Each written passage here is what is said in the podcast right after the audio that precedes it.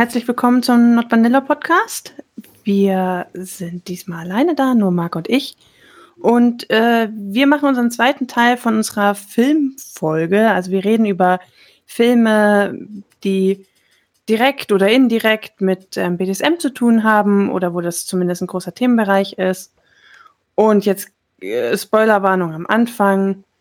Wir reden schon über die ganze Handlung von den Filmen, die wir ansprechen. Das heißt, wenn jemand die Filme noch nicht gesehen hat oder noch sehen möchte oder dann nicht gespoilert haben möchte, dann entweder den Teil dann vorspulen oder gar nicht anhören oder danach anhören. Also gar nicht anhören ist keine Option, ja. Also wenn, dann hört ihr diese Folge dann danach an. Genau. So. äh, äh, zum Thema, welche Filme überhaupt. Heute geht es um die Geschichte der O, 365 Tage und äh, My Mistress. In der Reihenfolge. Genau. Dann fangen wir mal an. Geschichte der O. Äh, Marc, ich glaube, bei dir ist es tatsächlich frischer, ähm, die Filmerfahrung als bei mir. Ich habe den, glaube ich, dreimal gesehen, aber das dritte Mal ist jetzt auch schon fast ein Jahr her, als ich den das letzte Mal gesehen habe.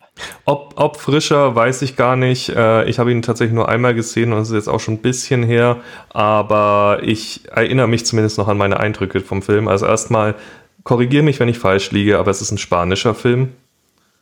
Französisch. Französisch, okay. Fast. Fast. Die Richtung stimmt. Die Richtung stimmt. ähm, er, er ist auf jeden Fall, er hat auf mich, glaube ich, wegen der Umgebung sehr spanisch gewirkt. Er ist so ein bisschen, ich glaube, selbst wenn man den Film noch nie gehört hat, dass der existiert, was ein Ohrring ist, wissen, glaube ich, die meisten Leute. Äh, einfach weil das so ein gängiger Begriff ist der, in der BDSM-Szene. Und jeder kann damit was anfangen. Ähm, falls ihr nichts damit anfangen könnt, das ist dieser runde Ring am Halsband. Und ja, der Film, hm, was gibt's dazu zu sagen? Er der ist. Der heißt übrigens auch Ohrring, einfach nur, weil er tatsächlich aussieht wie ein O. Also dieser Ohrring am Halsband kann man noch damit argumentieren, dass es von der Geschichte der O kommt. Den gibt's aber ganz normal im Baumarkt auch zu kaufen, unter Ohrringen, weil es einfach ein Nein, nein, nein, gegen diese Definition wehre ich mich jetzt, weil ich die andere aufgestellt habe. Ähm, okay. Fake äh, News, gut. Fake News, Coco erzählt Fake News. Das kommt nur von dem Film. Ähm, zumindest in meinem Kopf. Äh, ja, das, dieser Film, er ist sehr künstlerisch, würde ich sagen. Er mhm. ist, es ist definitiv kein Popcorn-Kino, also nichts, was man so nebenbei mal schnell wegsnackt, sondern sehr sehr künstlerisch. So im ersten Moment fällt mir gleich mal die Szene ein mit, ähm, wo sie dann in diesem Anwesen ankommt und dann in diesem Raum steht, ich glaube sogar auf einem Podest und um sie herum ganz viele andere Sklavinnen, die dann alle so einen Spiegel hinhalten, so ohne, ich weiß gar nicht mehr, wird es im Film erklärt, warum die das machen? Ich glaube nicht. Es hm, ist, es ist sehr so ein ja, äh, an manchen Stellen tatsächlich ein bisschen verwirrend und man muss sich ein bisschen drauf einlassen. Aber dann ganz interessant. Ich meine, es ist fast, also, so, ein, fast so ein bisschen Standardlektüre für BDSMler, würde ich sagen. Also man muss dann natürlich dazu sagen, dieser Film ist halt basiert auf einem französischen Buch. Ähm, das war einer der ersten Bücher, die überhaupt sich so mit dem Thema beschäftigt haben ähm, von einer Autorin und ähm, auch dieser Film ist jetzt kein neuer Film, ne? Der ist von, ich habe hier gerade mal nebenbei ein bisschen gespickt, der ist von 75. Dementsprechend sieht der auch aus und dementsprechend waren damals die, sage ich mal, die filmtechnischen Möglichkeiten und Tricks von Filmeffekten oder so. Also es ist jetzt nicht großartig Effekte da drin, aber also der, also von 75 und Französisch, das sagt schon einiges aus. ja. Weil es ist halt wirklich, du guckst dir den an und es kommt so, es, es, es sieht aus wie so ein Artfilm irgendwie, so ein, man weiß nicht so ganz, was, was ist das jetzt? Und alles ist so super sinnlich und mit zarter Musik und so eine Erzählerstimme im Hintergrund, die dann erzählt, ja, und die O, die kommt dann auf dem Anwesen an. Und sie wusste das alles gar nicht. Und sie war aufgeregt und so. Und sowas macht man einfach heutzutage nicht mehr. Deswegen wirkt das sehr antiquiert. Und naja, zumindest, zumindest ja. nicht in so typischen Popcorn-Kinofilmen. So, was in Artfilmen abgeht heutzutage, wissen, glaube ich, wir beide nicht. Vielleicht macht man das da immer noch. Ja, aber, aber die gängigen Filme, die man heutzutage so schaut, die sind halt ganz anders, ne? Ja, aber du hast, ähm. hast gerade schon so schön angefangen. Fass doch mal den Film kurz zusammen. Okay, ich fasse den Film zusammen. Ähm, jetzt muss ich aufpassen, dass ich keinen Scheiß erzähle. Okay, also die O, das ist eine, eine Person, die wird so genannt, ähm, ist mit ihrem Partner eben zusammen und der schickt sie in das Schloss Rossi. Das, da soll sie quasi zur Sklavin ausgebildet werden. Da wird sie am Anfang des Films abgeliefert und ähm, lebt da mit anderen Sklavinnen und so Art äh, Dienern. Also die Diener dürfen sie auch bestrafen. Also sind ihr, also sie ist ihnen unterstellt quasi, aber ihr Partner ist eigentlich gar nicht dabei. Und ähm, das ist halt riesig groß und dann darf sie erstmal nicht alleine essen und ne, also muss sich das erstmal irgendwie so ein bisschen verdienen und ähm, wird regelmäßig ausgepeitscht und lernt dann halt irgendwie, ähm, ja, wie man sich so, verhält, wie man sich so verhält, verhält. Und dass es quasi wie so ein Zirkel gibt von diesen Sklavinnen, die in der Art und Weise ausgebildet werden und die halt auch alle erkennbar sind am, am Halsband oder am, am Ring der O, also am klassischen Fingerring. Ne? Und ja, dann ist sie da eine Weile und wie geht das dann eigentlich weiter? Ich glaube, sie kommt dann wieder zurück zum, zu ihrem Partner und der stellt sie dann jemand anderem vor, mit dem ich weiß ehrlich gesagt gar nicht, wie die verbandelt sind. Auf jeden Fall ist es dann Sir Stephen. Und dann sagt er, ja, hier, das ist Sir Stephen und ähm, du machst jetzt auch das, was der sagt. Und dann wird sie mehr oder weniger so diesem Sir Stephen übergeben und sie weiß eigentlich gar nicht so richtig, was, was soll das jetzt? Und ganz ehrlich, ich denke mir auch so, was soll das jetzt? Weil was für eine Wurst ist der denn, dass er seine Sklavin einfach jemand anderem gibt? also, ist halt schon irgendwie ein bisschen komisch. Und ähm, sie kommt dann auch noch zu anderen, ähm, zu so anderen Ausbildungsstätten, sage ich das mal. Also sie ist dann in so einer Art Frauen. Das klingt jetzt so nach psychischer, ähm, nach, nach, nach Gewalt in der Beziehung, aber in so einer Art Frauenhaus. Und ähm, ja, da ist dann eine, auch eine dominante Frau dabei und so. Und naja. Gott, wo wollte ich jetzt eigentlich hin mit dieser Geschichte? Du wolltest es zusammenfassen, einfach nur. Ja. Marc, mach mal weiter. Ich weiß nicht mehr, was, bei, was in diesem Frauenhaus. Ach so, sie kriegt ein Brandzeichen, gell? Gut Kriegt möglich. Um, um ehrlich zu sein, bin ich mir gerade nicht mehr sicher, ob ich vielleicht irgendwie nur die Hälfte vom Film gesehen habe, weil ich erinnere mich an vieles, was du gerade sagst, nicht. Echt nicht? Ist der in mehrere Teile aufgeteilt? Äh, offiziell, also jein. Also es gibt tatsächlich mehrere Teile, die sind aber alle super schlecht. Also eigentlich gibt es nur einen Film. Und die anderen sind so kind of sollten irgendwelche schlechten Spin-offs sein. Ich weiß es nicht. Also es wurde, glaube ich, versucht, das so ein bisschen als dreistaffliges Werk zu machen.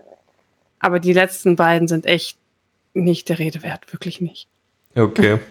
Genau, also sie, ich lese das gerade nebenbei. Sie ist dann eben bei diesem Sir Stephen und er wird dann halt noch weiter ausgebildet und er ist dann tatsächlich in so einem Anwesen für Frauen und erhält da Brandmale am äh, Gesäß, also am Hintern und äh, Ringe an den Schamlippen und so, dass sie halt das Eigentum von Sir Stephen ist. Und der, das, das, das Ende unterscheidet sich so ein bisschen, ob man nach dem Buch geht oder nach dem Film. Im Buch ist es wohl so, dass sie, also sie, sie kehrt dann nach Rossi zurück, also diesem Anfangsort, wo sie ausgebildet wird, und wird von diesem Sir Stephen verlassen. Ich sag ja, ist eine Wurst. Ähm, und dann bittet sie ihn, sich selbst umbringen zu dürfen. Das ist die Handlung im Buch. Im Film ist das Ganze ganz anders. Da, sind, da leben die glücklich und zufrieden bis an ihr Lebensende. Und sie meinte so, ja, also kuscheln sie irgendwann. Und sie ist so, ja, aber ich, ich habe so viel für dich ertragen. Ähm, und gibt ihm dann quasi ein Brandmal in Anführungszeichen mit einer Zigarette auf seiner Hand und das ist dann so, ah, jetzt sind wir für immer vereint. Ich habe keine Ahnung. Ähm, also der, der Film endet ein bisschen freundlicher, sage ich mal. Hm, okay. Ja, ja, da, da ist natürlich wieder, wie immer, wie gesund ist das Ganze, aber natürlich ist es ein Film und ein bisschen Drama muss immer sein. Also von dem her, äh, ja, tatsächlich, äh, ich weiß gar nicht mehr, der Film, ich erinnere mich, er war verwirrend und sehr artmäßig und das ist, um ehrlich zu sein, so ziemlich das Einzige, was hängen geblieben ist bei mir. Und diese Spiegelszene aus irgendeinem Grund, weil ich die so merkwürdig fand auch, äh, weil die stehen da ewig und reden auch nicht und ja. Also, ja, ja, also Dialoge kommen sehr selten vor in diesem, äh, in diesem Film. Also am meisten erzählt, glaube ich, diese Erzählerstimme, weil, weil halt auch viel so in diesem inneren Monolog passiert, was, was die O jetzt denkt und was sie fühlt und was jetzt passiert. Es wird dann alles von der Erzählerstimme gesagt und wirkliche Dialoge zwischen Personen kommen, kommen schon vor, aber sind wirklich selten. Ja, also am besten macht euch selbst ein Bild davon, wenn ich ehrlich ja. bin. Ähm, wie gesagt, das ist eh so, man könnte schon sagen, echt Pflicht, Pflichtkost schon fast für jeden, der BDSM ein bisschen intensiver betreibt. Ich glaube, ich kenne jetzt niemanden, der den Film noch nicht gesehen hat. Hm, wenn man so rumfragt, immer im Freundeskreis. Ich weiß gar nicht, wie gut er momentan findbar ist, aber wenn ihr es googelt auf irgendeiner Seite, ist er bestimmt, wird zum Stream angeboten. Und ja, ähm, das, das auf jeden Fall. Ähm, ich habe sogar schon mal gesehen, dass das äh, in der Spezialaufführung im Kino dann nochmal lief und so. Im, also im größten Kino Münchens. Also es gibt, das ist schon noch irgendwie so, ein, so eine Filmgröße, sag ich mal. Ein Klassiker. Äh, auch, ja, ein Klassiker, wirklich. Also nicht nur für die BDSM-Szene, sondern auch generell in der Filmbranche, glaube ich. Und man muss schon sagen, der hat viel für die Szene getan, dieser Film. Also das war ein absoluter Tabubruch seinerzeit. Schon allein das Buch, dass eine Frau sowas schreibt, um Gottes Willen, das geht ja nicht. Frauen haben ja keine Sexualität, ne? Das, das ist alles Klischees, ja. Und dann dieser Film, dass es halt ein öffentlicher Spielfilm war, war schon, schon krass. Und der wurde dann auch ähm, als jugendgefährdend eingestuft und so weiter. Ne? Also das ist er, glaube ich, sogar immer noch. Also ich glaube, man kann ihn in Deutschland gar nicht so frei kaufen, wenn ich es mich. Ich meine aber, ich habe ich hab ihn zumindest auf einer, also es war keine illegale Seite, wo ich ihn damals gesehen habe. Ich meine, das war sogar Amazon Prime. Was ich, was ich ziemlich krass fand, ist äh, hier, ich habe ja gerade den Inhalt gelesen und da steht, dass das Manuskript für das Buch für 85.000 Euro versteigert wurde. Hm. 85.000 für ein Manuskript, Manuskript, das ist schon nicht ohne, also. Ja. ja.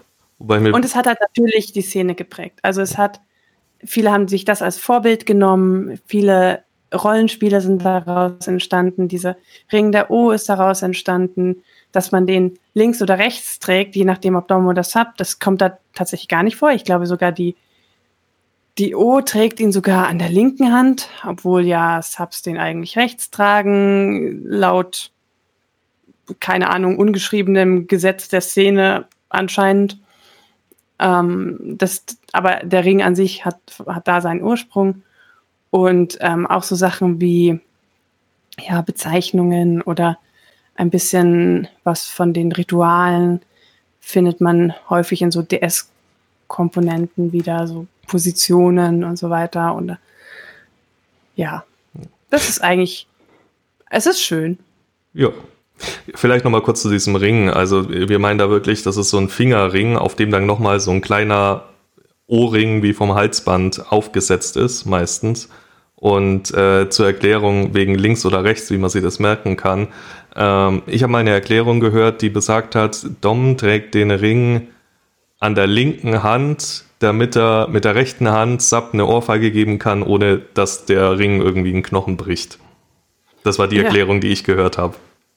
Oder, oder die vielleicht nicht ganz so gewaltvolle Erklärung. Sub trägt den, äh, trägt den Ring an der rechten Hand, weil die meisten Rechtshänder sind und man ja mit der Hand dann dient, sozusagen. Ja.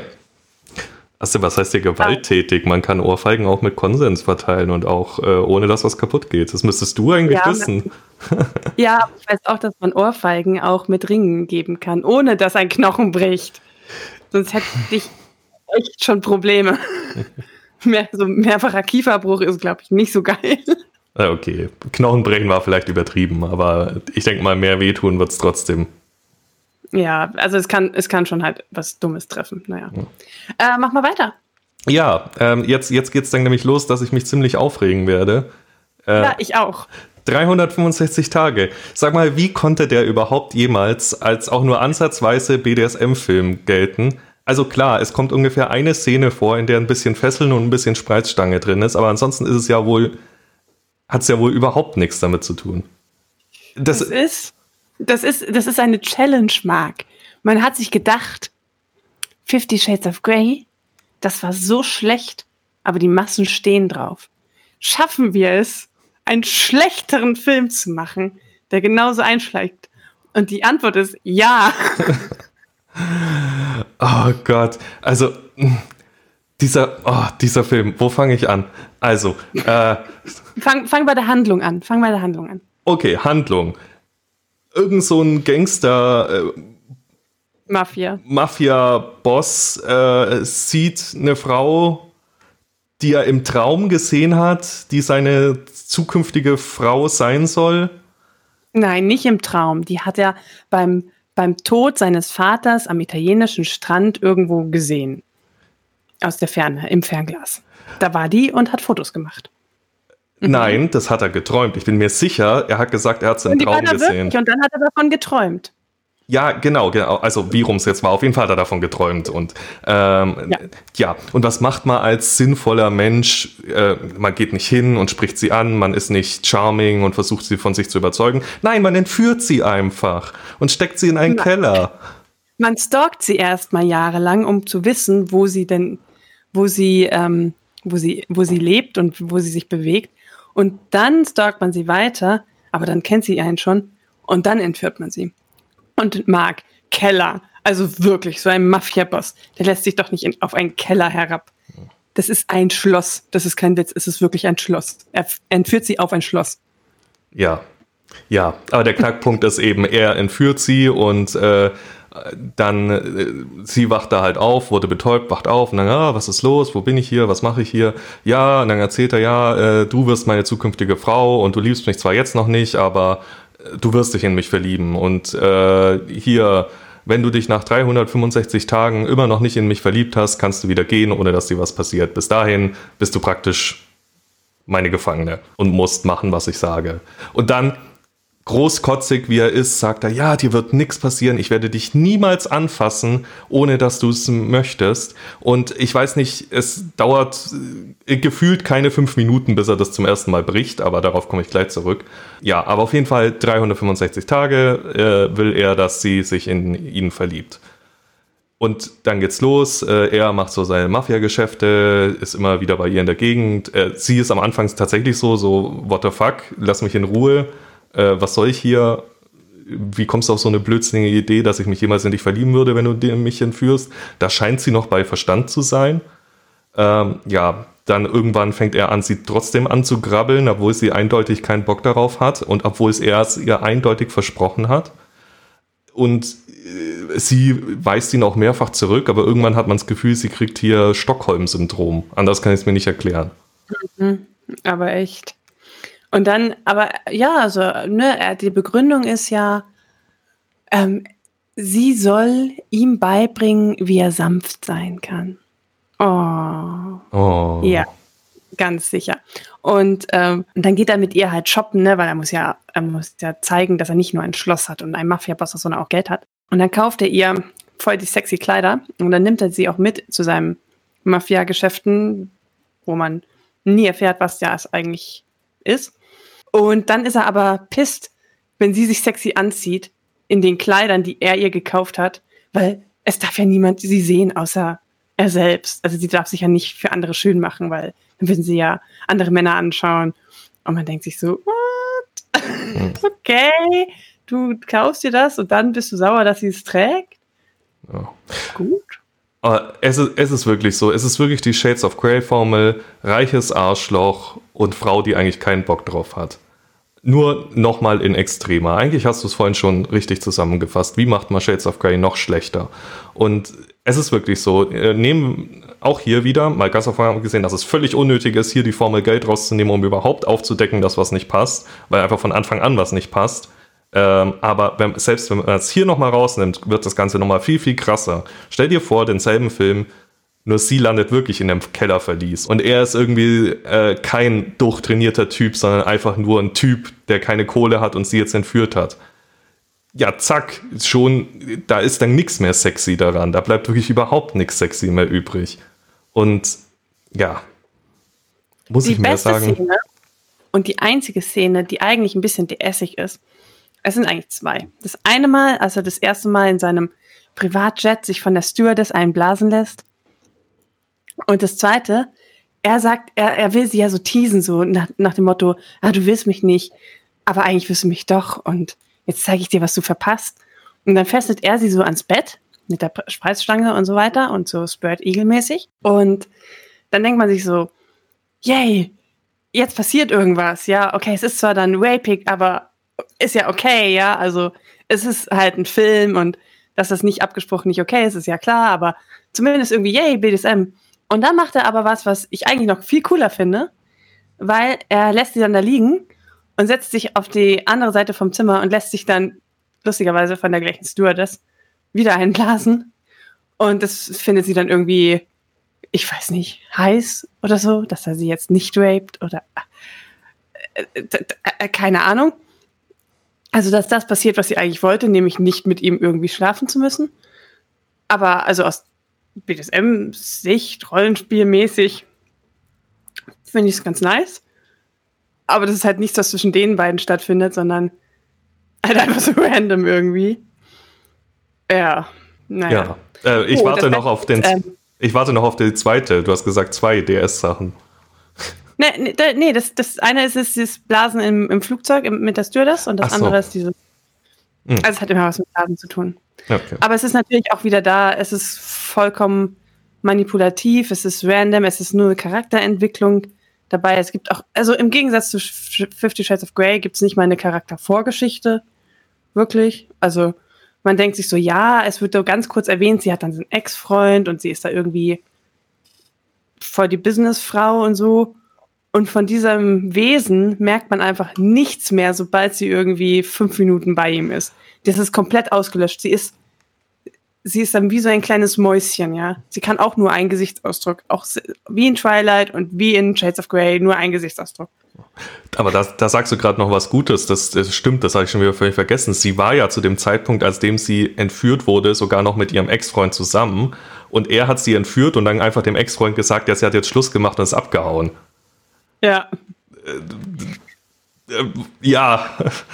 Und das Ding ist, äh, dann, dann, dann vermiest sie ihm irgendwie so einen Business-Mafia-Gedönse, weil sie ist, keine Ahnung, zu sexy angezogen und wird dann halt angebaggert in irgendeinem Club und dann muss er so dazwischen gehen und sie beschützen und ballert dann in dem Club rum und da, dazu kommt halt irgendwie das Geschäft nicht zustande. Und dann ist er irgendwie sauer auf sie und äh, schickt sie wieder zurück nach Polen. Also das ist ein polnischer Film und sie kommt aus Polen und dann schickt er sie nach Polen und dann ist sie da plötzlich wieder alleine, ohne irgendwas, ohne irgendwie Kommunikation, nichts, sie hört nichts von ihm, macht dann irgendwie mit ihrer alten Schulfreundin irgendwie was und dann kommt das komplette Umstyling und dann ist sie ja plötzlich blond und, ne? Und dann wird sie wieder von ihrem Ex-Freund angegraben und dann taucht er plötzlich wieder auf und sitzt creepy in ihrer Wohnung. Mhm und lauert so auf sie auf und dann ist sie aber so, oh ja, du hast mich von meinem Ex-Freund gerettet. Oh, ich brauche gar keine 365 Tage. Ich liebe dich schon jetzt. Und er sagt, ja, oh mein Gott, ich dich auch. Und dann, dann macht er ihren Heiratsantrag. Und dann geht sie, dann ist die beste Freundin, ist äh, ihre Bridesmaid, äh, ihre Trauzeugin. Und sie gehen so Kleider shoppen und sie so, oh, aber ich bin schwanger, aber ich, ich hab's ihm noch nicht gesagt. Oh mein Gott, was ist passiert? Ja, du hattest halt Sex. Überraschung. Nur, nur kurz bevor du jetzt, ich weiß, du willst jetzt aufs Ende hinaus, aber ich habe noch mhm. was, einen Kritikpunkt. Oh, ja, ja. Nämlich die Freundin. So, jetzt stellt euch mal vor, euer Kumpel oder eure Freundin kommt zu euch und sagt, ja, also, mich hat gerade ein Mafia-Boss entführt. Ich war Tage, Wochen, Monate lang eingesperrt in seinem Keller. Äh, und jetzt hat er mich durch. Schloss, nicht Keller, Schloss. Schloss.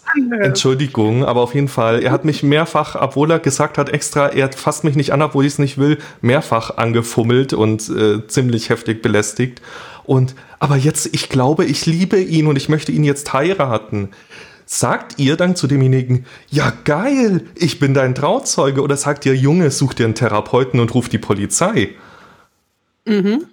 Also, äh, ich glaube, sie ist sogar am Anfang so und dann hat sie auch plötzlich, keine Ahnung, Stockholm-Syndrom und denkt sich, wow, geiler Typ. Ja, ja, genau. Sie ist am Anfang so und dann sagt sie irgendwie so, ja, jetzt komm, jetzt machen wir Party wieder vor und so und dann so nach dem Motto, so, YOLO, keine Ahnung. Mhm. Und dann sind sie da eben und machen einen drauf und dann kommt er zurück und dann ist alles wieder toll. Aha. Naja. Aber jetzt zum Ende. Ja. Und das Ende ist nämlich extrem frustrierend. Also, ich finde es ja gut, dass es nicht in jedem Film immer ein Happy End gibt. Aber so, also man, man, man, es wirkt so, als wenn ihm einfach am Schluss so die Ideen ausgegangen ist, weil er kriegt dann irgendwie mit, dass halt irgendwelche Mafia-Clan-Bosse, keine Ahnung, sich an ihm rächen wollen und wollen sie halt umbringen. Und dann fahren sie da so mit ihrer Freundin irgendwie so eine Küstenstraße entlang, wunderschön. Da, da, da, und sie will ja ihm sagen, dass sie schwanger ist. Oh. Und dann fährt sie so in den Tunnel rein und kommt nicht mehr raus. That's it. Ja. Das, das ist das Ende. Sie fährt in einen Tunnel und kommt nicht mehr raus. Und er ist so am Telefon und sie antwortet nicht und dann so, oh mein Gott, sie ist gestorben. Okay. Und das Ding ist, das Schlimmste daran ist, ich habe ja schon mehrfach gelesen, dass das deswegen so gemacht wurde, weil sie sich das offen lassen wollen für einen zweiten Teil. Und man denkt sich so, nein, bitte nicht, bitte, bitte nicht. Alles, nur nicht das. Einen vierten Teil Shades of Grey, ein, ein, weiß ich nicht was, fünften Teil Twilight, aber bitte nicht das. Ja, es ist, oh, es ist einfach nur furchtbar. Und vor allem, ja, durch dieses merkwürdige, sie fährt in den Tunnel und kommt nicht mehr raus. Du, du sitzt halt dran, okay, sie ist jetzt tot. Es war halt null dramatisch oder so. Klar, er ist ein bisschen äh, schockt. Ich weiß nicht mal heute, ich weiß es nicht, ich glaube nicht, er ist ja der harte Mafia-Boss. Aber keine Ahnung, es kommt einfach auch kein Gefühl rüber dabei. Es ist einfach nur, du bist froh, dass es vorbei ist. Ja. Ja. Das ist, das ist alles. Das trifft es sehr, sehr gut. Man ist wirklich froh, wenn es vorbei ist. Und man denkt sich den ganzen Tag während dem Film, äh, äh, die ganze Zeit während dem Film, man weiß wirklich nicht, ob man lachen oder weinen soll. Also es ist so schlecht, dass es weh tut. Aber wenn man es als Trinkspiel spielt, dann hat es Potenzial. ja, ja. Und das dran ist, also ähm, der, der, der, Film hat ja auch positive Seiten, ja. Es ist ja nicht, es ist ja nicht so, dass wir jetzt alles schlecht machen. Ich finde zum Beispiel gut. Ich finde die Dusche sehr geil. Er hat nämlich in diesem Schloss hat er eine Doppeldusche. Das sind einfach zwei Riesenduschen nebeneinander und dann können sie gemeinsam duschen. Wie geil ist das denn? Wollte das nicht schon jede Frau? Ja. Marc, was ist dein Highlight in diesem Film? Äh, mein Highlight, die hübsche Landschaft. Aber nur, wenn er nicht drin steht. Dann muss ich mich nicht aufregen. Okay. Na, das ist. Äh, weißt du, der Film ereignet sich nicht mal wirklich als gute Wix-Fantasie, weil dafür ist wieder zu wenig Action da. Ja. Es, es Außer die Szene auf dem Boot, die ist einfach nur Porno, weil sie sind dann auf einem Boot. Warum auch immer sie auf einem Boot sind, sie sind auf einem Boot. Und sie haben einfach nonstop Sex. Das ist jetzt kein Witz. Ich glaube, die, diese Szene ist eine Viertelstunde lang und sie haben, man sieht zehn Minuten, Viertelstunde, sie nur in verschiedenen Positionen Sex haben. Ja, aber korrigiere mich, wenn ich falsch liege, aber da ist doch auch nichts BDSMiges dran, oder? Das ist doch auch rein Vanilla-Sex, den sie da haben. Nö, genau. Und sie fällt ja dann vom Boot und dann muss er sie retten und. Ja. Ich, ich glaube auch übrigens, er trägt öfters kein Shirt, als er ein Shirt trägt im Film. Äh, zumindest gefühlt sieht man öfters seinen Oberkörper nackt als ihn angezogen. Das, das kann ich mir gut vorstellen, ja. Ja, ähm, Man sieht tatsächlich mal seinen Penis, also so Ansätze. Ja. Großes Kino. Mhm.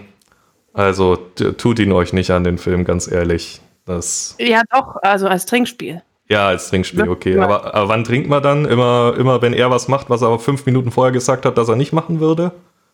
Ja, dann. Oder dass, wenn er mal, also wenn er dann tatsächlich was macht, dass er es dann nicht durchzieht, weil, also es ist ja, es ist ja okay, wenn jemand, das klingt jetzt voll dumm, es ist ja okay, wenn jemand dann gewalttätig wird, ja, weil ich meine, es ist halt, die Story ist halt, die ist entführt, ja. Das muss nicht schön sein. Das ist ein Film, ja. Und wenn er dann so, weiß ich nicht, sie packt und so aufs Bett schmeißt und man denkt sich so, yay, jetzt geht's los. Und dann so, aber ich kann dich nicht verletzen. Und du denkst so, was? Ja. Was? Das, jetzt mach's doch. Also, Mann, das regt einen so auf. Und das passiert halt nonstop. Er macht, oder er packt sie dann so am Hals und drückt sie so an die Wand, aber ah, ich möchte dir nicht wehtun. Was? Das ist einfach so ungeil. Es, es ist nur ungeil. Frustrierend. Ja. Ko Konsens, Konsens ist scheiße, ne? Ja. Na gut, la lass, lass uns zum nächsten Film übergehen. Der ja. ähm, ist zumindest ein bisschen besser, ähm, wobei auch nicht viel, wenn ich ehrlich bin. My Mistress, der Film. Du hast ihn mir noch so angeteasert wie, ja, Marc, der wird dir gefallen, da ist eine weibliche Domina drin. Nein. Ja, da muss man jetzt dazu sagen, du hast beim Letzt, bei der letzten Review gesagt, du fandest ähm, Preaching to the Perverted so gut, weil das wäre ja sowas Besonderes, weil mal eine dominante Frau drin vorkommt. Ja. Dann habe ich gesagt, wenn das dein Kriterium ist für einen guten Film, dann wird dir mein Mistress gefallen. Ja, kurz, kurz gesagt, er hat mir nicht gefallen. Mir auch nicht. Also, äh, fangen wir mal an. Es geht los. Er ist irgendwie, ich weiß gar nicht, wo es spielt. Ich glaube England. Ähm, Australien. Australien, okay. Mhm. Ähm, Australien. Okay, es geht los. Er ist zu Hause mit seiner Mutter und irgendwie der Vater bringt sich um in der Garage. Und was macht er zuallererst? Er nimmt eine Sprühdose, eine rote, und sprüht ans Garagentor Crime Scene. Okay, an dem Punkt denke ich mir schon, Junge, such dir einen Therapeuten. Macht er nicht, Spoiler-Alarm, sondern wie zum Teufel kommt er nochmal zum ersten Mal zu ihr? Ich hab's vergessen. Ah, also ich weiß nicht, wie es das erste Mal ist, aber er fängt auch dann als Poolboy und so bei ihr an. Ja, also irgendwie, auf jeden Fall, irgendwie äh, begegnet er ihr. Ich glaube, es war tatsächlich so random, dass er einfach einbricht irgendwo und sie dann äh, dabei bespannt, wie sie ihren Job als Domina ausübt. Also erst, er ist auch völlig distanzlos, bricht ständig äh, bei ihr ein, also es wird nicht das erste Mal bleiben, äh, spannt dann eben rum, während sie einen Kunden da hat. Sie erwischt ihn dann dabei, äh, verscheucht ihn wieder und äh, ja, aber er lässt sie praktisch nicht in Ruhe. Er steht dann wieder da. Ich weiß nicht, ob er dann zuerst sich bei ihr bewirbt oder zuerst nochmal einbricht. Auf jeden Fall bricht er, glaube ich, drei, vier Mal bei ihr ein. Ähm, irgendwann sucht sie halt so ein, ja, so ein bisschen Mädchen für alles, um ihr Anwesenheit, ihr Anwesen zu pflegen. Darauf bewirbt er sich bei ihr. Übrigens, er ist 16 im Film, sie ist irgendwie 40 oder so. Ähm, und sie sagt dann so, ja, im Prinzip fuck off, bleib weg von mir, kein Bock auf dich. Aber er lässt halt einfach nicht locker. Und irgendwann sagt sie, okay, aber du erzählst, du bleibst weg von dem Spielraum irgendwie und du erzählst niemandem, was du hier siehst. Und dann soll er halt so kleinere Aufgaben vom Haus her machen. Ja, äh, das macht er dann irgendwie so halbherzig. Meistens liegt er irgendwie am Pool und planscht mit der Hand im Wasser oder bricht wieder bei ihr ein, um wieder rumzuspannen. Ähm, also ich habe keine Ahnung, wie sie, warum sie überhaupt jemals auf die Idee kam, nicht einfach die Polizei zu rufen und ihn einsperren zu lassen. Weil äh, ich verliere mich hier gerade im Ranten. Coco, mach du mal weiter. Ja, okay. Also er, er, er planscht dann mit, dem Hand, mit der Hand ins Wasser und naja. Ähm, sie hat dann irgendwie doch Interesse an ihm und äh, sie fangen so ein bisschen leichtes DS-Verhältnis an und er sieht sie halt oft in ihrem Outfit und findet das toll und dann nimmt sie ihn halt so ein bisschen auch mit in diese Spielräume und sie haben dann auch tatsächlich mal ab und zu eine Session und er assistiert ihr so ein bisschen bei ihren anderen Kunden und ist aber halt dann immer so versteckt. Also ist halt dann in irgendeinem Schrank drin oder so einer Kiste und so und macht da halt, ja, macht da halt irgendwie, also eigentlich, eigentlich ist er ein ziemlicher Spanner. Und naja, aber irgendwie ist das halt auch nicht das Wahre, weil ich meine, er ist halt 16, sie ist halt älter, sie hat, glaube ich, auch noch einen Ex-Partner, der ihr da irgendwie so ein bisschen auf die Nerven geht und da auch sehr distanzlos ist und auch gewalttätig. Er hat Probleme mit seinem Elternhaus, seine Mutter äh, ist, weiß nicht, was er tut, äh, geht nicht zur Schule, äh, kriegt immer Ärger und so weiter und ähm, hängt halt lieber bei dieser Domina ab. Ja. Ja, ist alles zum Scheitern zu verurteilt. Ja, sie, äh, die Domina, also sie macht das wirklich beruflich ähm, und hat tatsächlich gleichzeitig ihre Hintergrundgeschichte fand ich tatsächlich gar nicht mal so schlecht. Sie kämpft nämlich so ein bisschen um ihr Sorgerecht mit ihrem Kind, das äh, irgendwie der Vater ihr nicht geben möchte, also ihr Ex-Partner. Ähm, und man könnte meinen, okay, er will ihr das nicht geben, weil sie Domina ist, aber nein, Plot Twist, er will es ihr nicht geben, weil sie ein Drogenproblem hatte früher. Und das fand ich schon, das fand ich schon ziemlich nice, dass man da nicht einfach so die offensichtliche Lösung nimmt, okay, sie macht was mit Sex, deswegen will er es nicht. Sondern dass da tatsächlich was tiefer dahinter steckt. Ähm, ja, sie kämpft da eben deswegen so ein bisschen um das Sorgerecht ihrer Tochter, wobei das, es ist so eine Nebengeschichte, die Sache. Eigentlich geht es hauptsächlich darum, dass er, dass, ich sag mal, das kleine Arschloch von 16-jährigen Jungen sie nicht in Ruhe lässt und wirklich auch nachdem sie ihn dann feuert, wieder bei ihr einbricht und dann Sachen in den Pool wirft, weil er ja bestraft werden möchte. Und sie ist dann auch noch so blöd, anstatt die Polizei zu rufen, dann mit der Peitsche runterzugehen und ihn zu vermöbeln. Äh, was denkt sie sich? Natürlich, der will das doch, das provoziert er doch die ganze Zeit. Natürlich haut er dann nicht ab. Ruf die Polizei, lass ihn abführen. ja, irgendwann. Aber wie geht der Film nochmal aus? Ähm, es ist so, der Ex-Partner findet das, also der Ex-Partner von ihr findet das, glaube ich, raus, dass sie dann so ein bisschen in eine doch sexuelle Beziehung mit dem 16-Jährigen reinschlittert und erzählt es der Mutter von ihm. Und ah, ja, ähm, die dreht dann natürlich völlig am Rad äh, und versucht ihn da wegzuhalten, fernzuhalten. Und ja, äh, er ist da nicht so der Fan von, sagen wir es so. Aber wie, wie ging er jetzt genau aus? Das ist jetzt eine gute Frage. Google hilft. Ja. Also es ist dann so, das Ende, ähm, Google hat geholfen, dass die, nachdem es die Mutter rausfindet, dass sie da was mit dem 16-Jährigen hat, ähm, also nur mal kurz gesagt, die, diese Domina, sie versucht ja mehrfach das mit ihm zu beenden, aber er will es einfach nicht akzeptieren. Sie beendet es praktisch wieder mit ihm, sagt, wir können das nicht machen. Die Mutter nimmt ihn weg und schickt ihn weg. Und zwar für zwei Jahre oder so.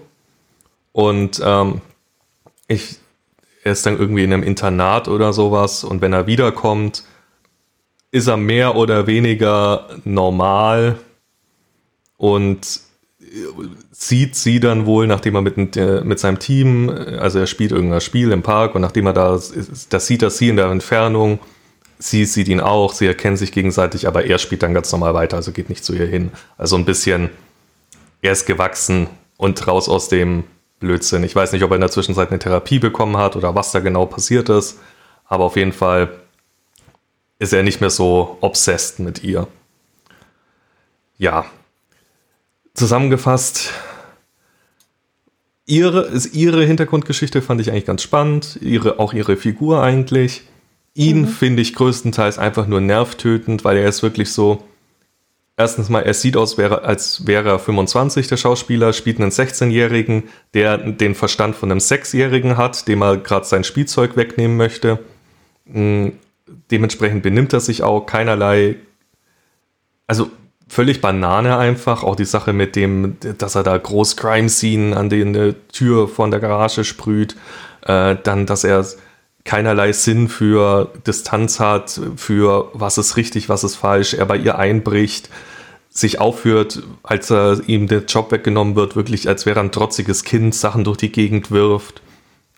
Ähm, klar, sie löst das Ganze auch nicht gerade optimal, weil sie gibt ihm dann im Prinzip genau das, wonach er gerade schreit, wodurch er natürlich nur bestärkt wird darin. Würde ich den Film nochmal angucken? Definitiv nein. Würde ich ihn empfehlen? Auch das nicht unbedingt. Würde ich ihn mehr empfehlen als 365 Tage? Auf jeden Fall. das, das äh, trifft es sehr gut zusammen. Also ja. es ist wirklich, was mich stört, ist halt, dass man halt auch da wieder so dieses Ding hat, man braucht für diese BDSM-Story oder um BDSM überhaupt in einen Film einfließen zu lassen, immer kaputte Persönlichkeiten. Also dieser traumatisierte, eigentlich kann man es nicht anders sagen, dieser traumatisierte Junge, wo sein Vater gerade Selbstmord ähm, begangen hat, der nicht mit seiner Mutter klarkommt, weil er ihr auch ein bisschen die Schuld an dem Tod gibt. Deswegen sprüht er auch Crimesy an die, an die Wand da. Und eben auch so diese Domina, die auch so ein bisschen halt in ihrem Ver Leben verloren hat, dass sie sich halt überhaupt auf ihn einlässt. Ähm, ich finde auch die Geschichte von der Domina auf jeden Fall viel, viel treffender als seine, weil das ist halt so ein bisschen so dieser haltsuchende, traumageschädigte Junge, der das sich da irgendwie kopfüber reinstößt, irgendwie ohne seine eigene Sexualität eigentlich so ein bisschen zu hinterfragen oder ohne irgendwie Ahnung davon zu haben. Es wird auch nie irgendwas erklärt. Also auch dieses Verhältnis, wie die, dass diese Domina anfängt, ist halt nicht aufklären. Also es ist halt nicht so, dass sie sagt, hey, ich merke, du hast Interesse an mir, hier guck mal, das und das können wir tun, das und das kannst du tun, das, was möchtest du? Das ist natürlich klar, dass das Film dramaturgisch überhaupt keinen Mehrwert hätte für diesen Film in, also, ne, für, für, für normale Zuschauer. Aber das wäre halt eigentlich in, in solcher Situationen, wenn sowas überhaupt vorkommen würde, das Sinnvollere. Stattdessen fängt sie es halt einfach an, ohne irgendwie was abzusprechen, ohne was zu klären, ohne überhaupt zu checken, wo kommt er eigentlich her, was macht er eigentlich, äh, wieso, wieso möchte er das unbedingt, ähm, ohne ihm irgendwelche Grenzen aufzuzeigen, von wegen, was ist mein Bereich, was ist dein Bereich, wo ist deine Grenze, wo ist meine Grenze, wo fängt naja. mein Privatbereich an. Naja, sie versucht es immer wieder und sagt ihm, er soll wegbleiben, aber er akzeptiert es schlichtweg nicht und sie scheint es irgendwann aufzugeben. Zumindest hatte ich das Gefühl. Ja, das stimmt schon. Also irgendwie, aber es ist halt inkonsistent. Also sie sagt halt, ja, tu das nicht. Aber sie tut halt auch nichts dagegen. Also, ja. naja. Und ganz zu schweigen davon, dass es halt ein 16-jähriger Junge ist. Was schwierig ist, dieses Alter halt irgendwie rechtlich einzuordnen. Weil im Prinzip ist es halt also dieser Film spielt in Australien, wie gesagt. Ich weiß nicht, wie da die Gesetzeslage ist. Ich kann mir nicht vorstellen, dass da Sex mit einem 16-jährigen, wenn man mit einer über 40-jährigen Person legaler ist als hier. Also zumindest wäre es ja zum Beispiel auch, also wenn es in Deutschland wäre, wäre es ja so, dass es nicht unbedingt illegal wäre, nur wenn man sich die sexuelle Unwissenheit des Minderjährigen sozusagen ausnutzt. Und ich finde schon, dass das grenzwertig ist, weil er halt das so unbedarft macht, weil er überhaupt keine Ahnung hat, was er da tut. Weil er offensichtlich gerade völlig daneben ist wegen dem Tod von seinem Vater und eigentlich alles eine Therapie mehr als alles andere bräuchte in dem Moment. Aber man muss dazu sagen, sie haben, also Ne, es ist sexuelle Handlungen, es ist Banking, es ist ne, sowas, aber kein Sex im Sinne von Penetration oder sowas. Zumindest sieht man es nicht, also. Ja. Und wie gesagt, versteht uns nicht falsch. Wir wissen, es sind Filme und die brauchen immer einen dramaturgischen Aufhängpunkt, aber es ist halt alles immer so, man hat das Gefühl, dass, dass es gibt wie soll ich es formulieren? Es ist so wie mit den Schwulen früher in Filmen, wo es, äh, der Schwule immer nur aufgetaucht ist, um kurz darauf zu sterben. So, mhm. es gab keinen anderen Zweck dafür. Und so ungefähr fühlt sich das auch an. Ähm, es ist immer der psychisch total kaputte BDSMler oder mehrere BDSMler, die dann damit irgendwas versuchen zu kompensieren, zum Beispiel oder einfach, ja, eigentlich im Prinzip in eine Klapse gesteckt gehören in dem Moment, anstatt irgendwo frei rumlaufen zu dürfen. Und ähm, ja, oder Fifty Shades of Grey und 365 Tage, wobei das sind die auch, die beiden Typen müssten auch in die, eigentlich mal zu einem Therapeuten. Ähm, auf jeden Fall weiß ich immer mehr Preaching to the Perverted zu schätzen, je mehr Filme ich sehe. Mhm. Und ja, auch der, wie gesagt, ich, meine Meinung zum Thema, dass er ein bisschen trashig ist, hat sich nicht geändert, aber er ist definitiv mit Abstand einer der besten BDSM-Filme, die ich bisher gesehen habe. Ja. Einfach weil er so viel richtig macht, was die anderen Filme so krass falsch machen. Unserer Meinung nach. Wie gesagt, kann jeder anders sehen, wenn euch solche Art von Filmen gefallen.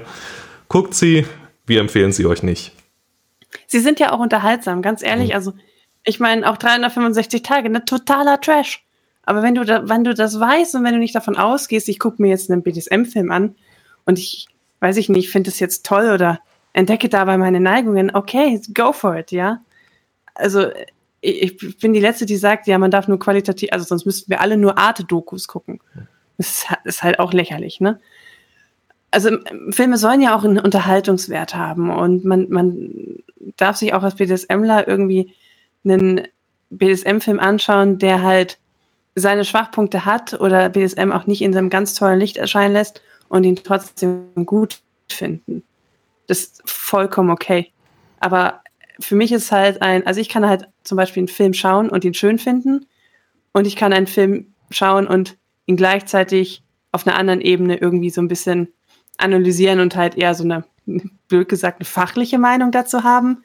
Also Shades of Grey zum Beispiel ist ein toller Film, ist schön zum Anschauen, super Musik, schöne Bilder, Pff, Story okay, kann, kann man sich mal reinziehen, ist ganz nett.